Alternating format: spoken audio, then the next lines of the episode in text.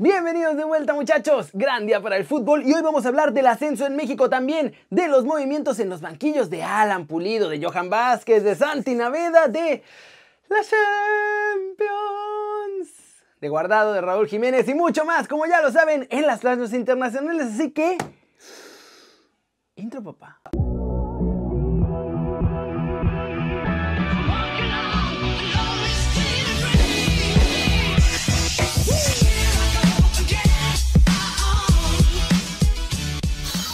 Arranquemos el video con la nota One Fútbol del día. El nuevo presidente de la Liga MX, Mikel Arriola, quiere regresar ya el ascenso y el descenso, pero ahora los clubes no quieren. Y es que cuando la Liga MX decidió quitar el ascenso, lo que comenzaron a hacer era darle a los clubes de la Liga de Expansión un subsidio de 20 milloncitos por año a cada club. Esto sale de la lana que pagan los tres equipos que están en el fondo de la tabla de cocientes y que ya no descienden, pero pagan. Entonces, si vuelve el ascenso y el descenso, los clubes de la Liga de Expansión dejarán de recibir toda esa lana y la mayoría no podría mantenerse funcionando en números verdes sin ese apoyo económico.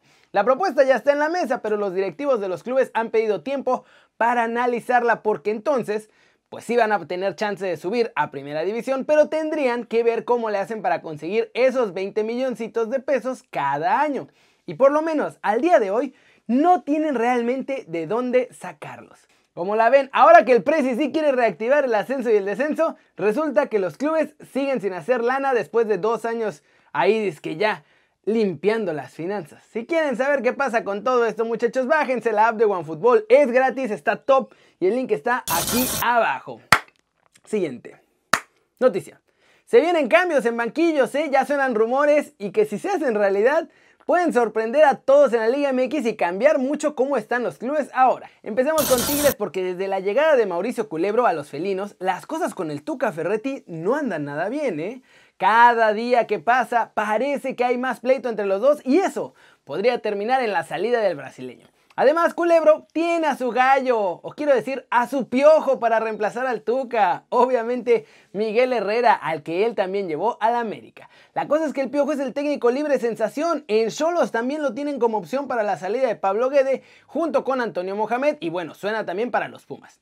Por ahora, Mohamed y el Piojo ya dirigieron a los de la Perrera y los dos tuvieron buenas temporadas ahí. Y además, Hoy hubo reunión en Chivas, muchachos. Ahí estuvieron a Mauri Vergara, Ricardo Peláez y Víctor Manuel Bucetich. Tras la reunión quedó claro que pase lo que pase con el rebaño, Peláez seguirá como director deportivo. Y lo que se va a buscar es un nuevo entrenador. Las opciones ya les había contado que eran Diego Alonso y Antonio Mohamed, pero ayer salió Pedro Caixinha, muy bonito él, a ofrecerse a dirigir a las Chivas a partir del siguiente torneo. ¿Cómo ven? ¿Se imaginan todos estos cambios? De pronto el piojo en Tigres, Mohamed otra vez en Cholos o que le tomen la palabra Caixinha en las Chivas. ¿Cómo creen ustedes que le iría a estos equipos con estos entrenadores? Cortecito internacional. Noches mágicas, muchachos. De la Champions. Que además se pusieron buenísimos los partidos. Noches mágicas, muchachos. Y semifinales listas en Anfield.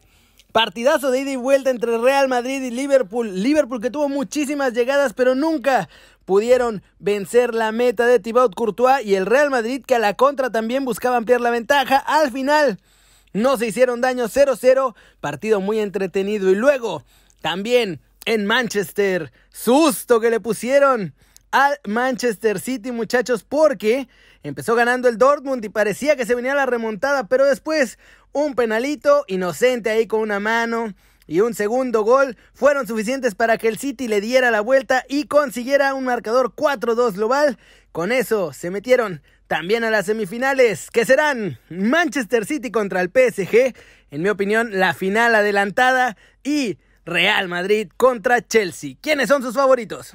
Pasemos con los chavos mexicanos y los rumores sobre sus salidas al fútbol europeo porque cada día suena más fuerte el interés en varios de ellos. Ayer en la conferencia de prensa de la Conca Champions le preguntaron a nuestro chavo Santiago Naveda sobre el interés de los clubes europeos por él. Y él muy concentradito dijo que por ahora no piense en eso, que solo se concentra en jugar y hacerlo bien, que por ahora lo más importante es triunfar con América. Por otro lado, hay interés del Real Betis Balompié sobre Johan Vázquez y les puedo confirmar que el agente de Johan efectivamente estuvo en Sevilla, visitó al Sevilla y también ya visitó al Real Betis para hablar del que todavía es central de Pumas. Pero ojo, el representante de Johan es también representante de Santiago Naveda, de Sebastián Jurado y de Alan Mozo. Los clubes a los que ha visitado los ha hecho con Johan como su principal jugador, obviamente, pero pues ya aprovechando, está ofreciendo a los otros también. Así que por ahí podríamos ver a más de uno emigrar. El que la tiene casi segura es Vázquez. Es una de las grandes promesas mexicanas en defensa. Y así como lo ven muchachos, lo de Johan ya no huele. Apesta a Europa. La verdadera pregunta ya es ¿a qué equipo se nos va a ir? Tiene interés de Italia, del Sevilla, del Betis, falta todavía que su agente visite al Ajax y al PSV, así que opciones no le van a faltar.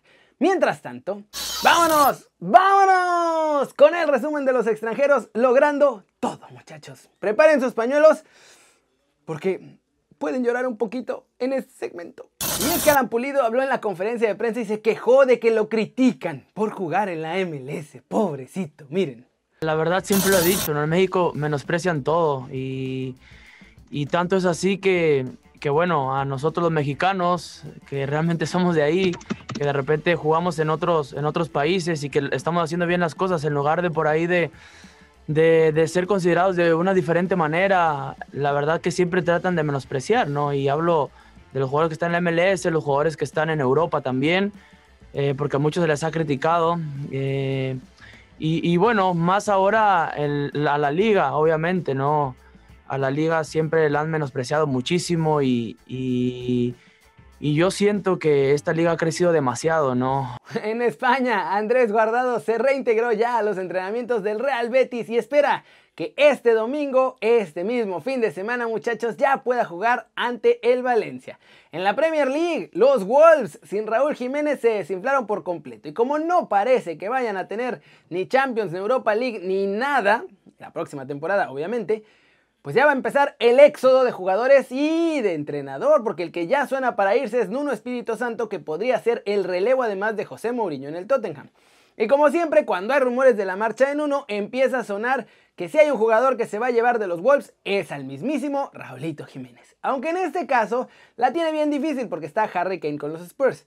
Eso sí, este movimiento afectaría a nuestro lobo goleador para la próxima temporada, ya sea si se queda él jugando con los Wolves o si tras la salida de su entrenador busca llegar a otro club.